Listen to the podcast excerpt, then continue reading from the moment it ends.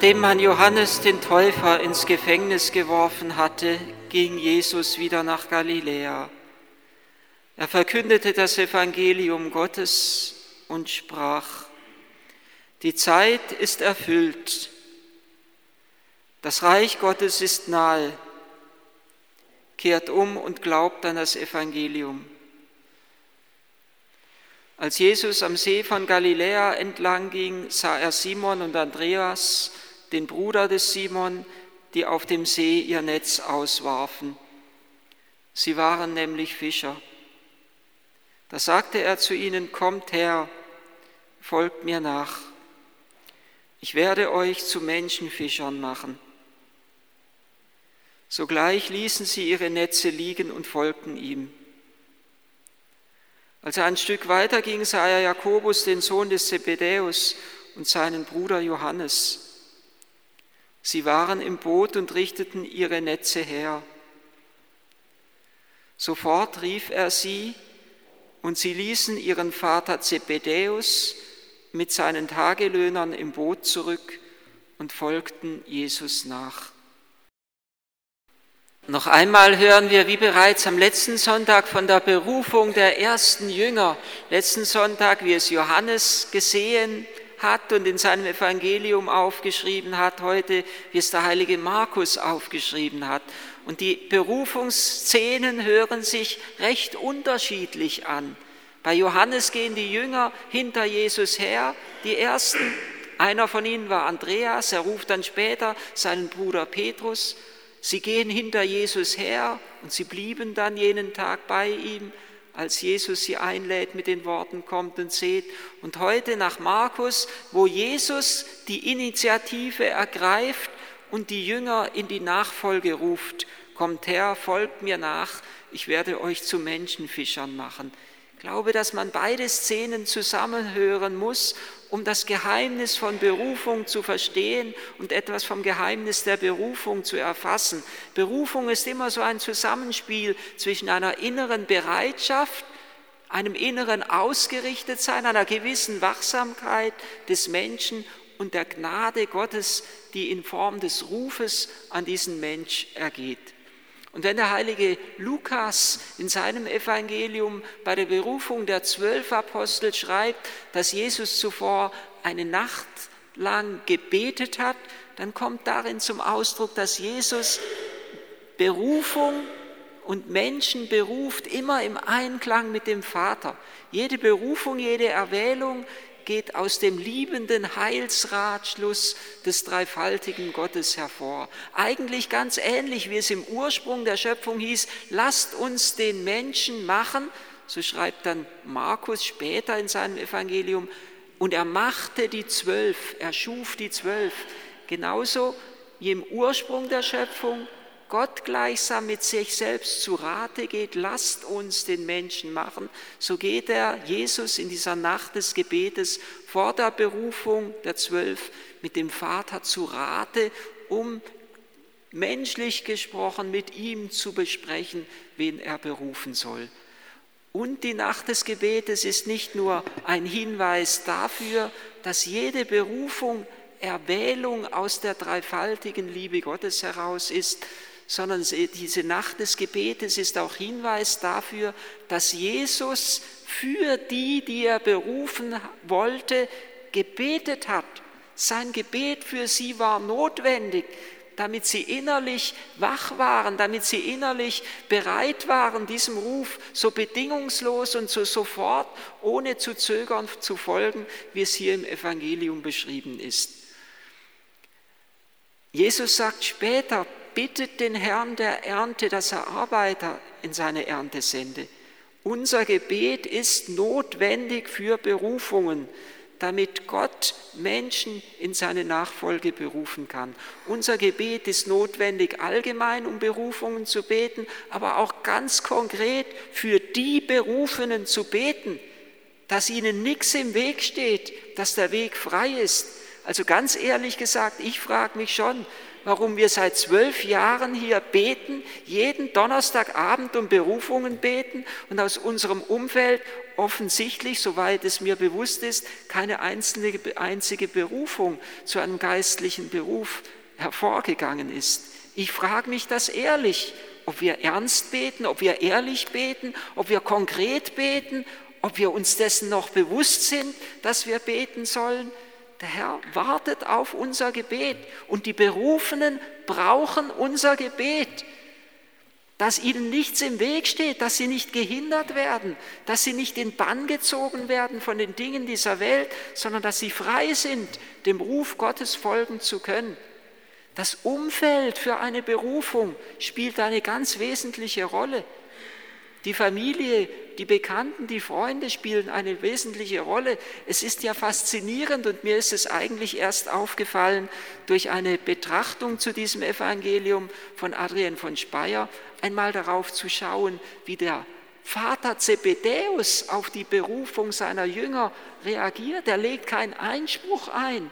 Ihr könnt noch meinen, der Vater Zebedäus wehrt sich zunächst einmal, als seine Söhne direkt von der Arbeit weglaufen. Sie lassen ihn zurück mit seinem Familienbetrieb. Sie wären es gewesen, die einmal für ihn im Alter sorgen sollen.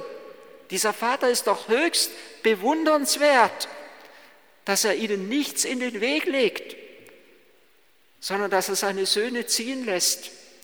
Für ihn bedeutet es ebenso eine Ungewissheit.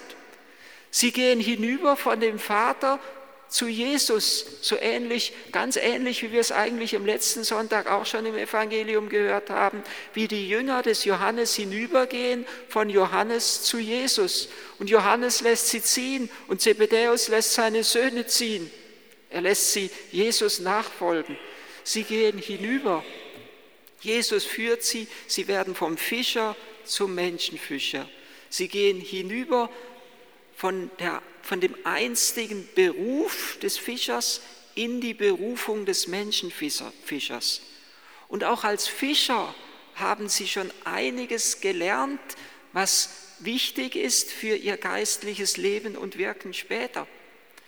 Sie haben gelernt, dass das Wirken und die Vorbereitung für dieses Wirken, die innere Bereitung zusammenkommen muss. Andreas und Petrus, sie werfen gerade die Netze aus, sie sind gerade am Wirken. Und die beiden anderen, Jakobus und Johannes, sie richten gerade die Netze her. Es ist ein Bild für das Wirken und für die Vorbereitung für dieses Wirken. Es ist ein Bild für die Aktion und auch für die Sammlung und die Kontemplation der Kirche. Beides kommt zusammen, beides muss auch später in ihrem Wirken als Menschenfischer zusammenkommen kommen. Das Gebet und das äußere Tun.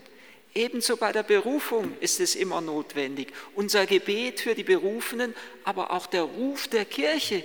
Nicht nur wir müssen neu beten lernen um Berufungen, auch die Kirche muss neu rufen lernen in der Vollmacht Jesu, wieder Menschen in die Nachfolge zu berufen, nicht nur zu warten, bis einer kommt, sondern einen anzutippen, einen mit der Gnade Gottes zu berühren dass er wirklich ein Berufener sein kann und dem Ruf Gottes folgen kann. Beides muss zusammenkommen. Das, das, das Wirken und das, und das Gebet, das Hören im Gebet und das Tun dessen, was wir gehört haben. Der Herr beruft die Jünger, sie gehen hinüber, sie gehen und sie haben als Fischer einiges gelernt für das, was auch Bedeutung hat für ihr Wirken als Menschenfischer. Sie haben auch gelernt, dass es sein kann, dass sie eine ganze Nacht lang fischen und keinen Erfolg haben. Die ganze Nacht, mehrmals im Evangelium ist das bezeugt, dass sie Jesus gegenübertreten und ihm sagen, Herr, wir haben die ganze Nacht gefischt, aber wir haben nichts gefangen. Auch darin verbirgt sich etwas Tiefes, eine tiefe geistliche Wirklichkeit. Das Wirken ist notwendig, dass wir wirken, dass wir tun, was wir können, ist notwendig, aber der Erfolg ist nicht garantiert. Gerade dem Fischer wird es deutlich. Er kann die ganze Nacht arbeiten und er hat keinen Erfolg. Sie werden es später erleben. Sie können das Wort Gottes verkünden. Aber ob das Wort wirklich in den Herzen der Menschen ankommt, dazu bedarf es noch mehr. Da bedarf es noch etwas, was im Hintergrund wirkt. Dadurch bedarf es noch der Gnade.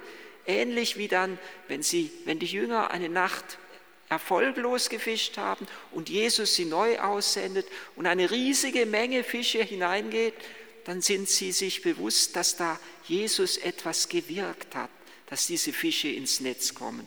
Es bedarf immer der göttlichen Gnade, immer wieder dieses Zusammenwirkens unseres Tuns und der Gnade Gottes, die dazukommt, dass wirklich Fruchtbarkeit im Leben der Kirche entstehen kann. Die Jünger gehen hinüber vom Vater zu Jesus, von Johannes zu Jesus, vom Fischer zum Menschenfischer, vom rein menschlichen Wirken in das Wirken mit Gottes Gnade zusammen vereint.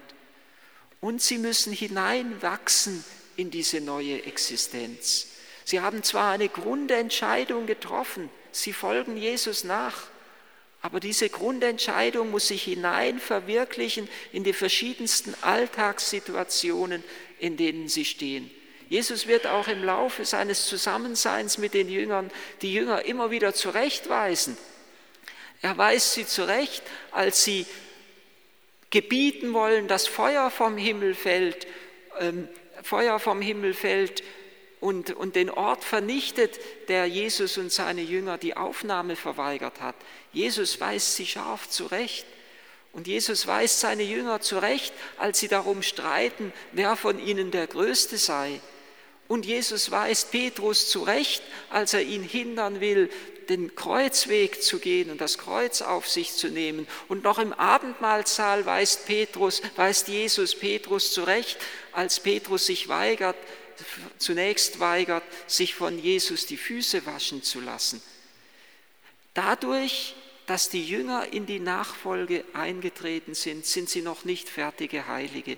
Genauso wenig wie wir dadurch, dass wir getauft sind, schon heilig sind, sondern wir müssen uns immer mehr von Gottes Gnade erfassen und ergreifen lassen. Der Ruf, der an die Jünger ergeht, ist ein ergriffen werden von Jesus. Und wir müssen Jesus erlauben, dass dieses Ergreifen, ergriffen werden immer mehr unser ganzes Leben erfüllt, dass wir uns immer mehr von ihm annehmen und aufnehmen lassen, dass seine Kraft immer mehr in uns wirken kann und in uns, und in uns Gestalt annehmen kann. Das Reich Gottes, das Jesus verkündet hat und das er hier ankündigt, ist keine statische Größe, worauf wir irgendwann einmal im Himmel zugehen, sondern es ist eine dynamische Kraft, die sich hinein verwirklichen will in unseren konkreten Alltag und in unser Leben. Es ist sozusagen die Gottesherrschaft, die damit angesprochen ist. Basilea heißt es auf Griechisch. Es ist nicht einfach nur das Reich, sondern die Königsherrschaft Gottes. wir sollen immer mehr ihm erlauben, dass er die Mitte unseres Lebens ist, dass er die Herrschaft in unserem Leben annimmt. Nur dann gelangen wir zur vollsten Verwirklichung unseres Seins.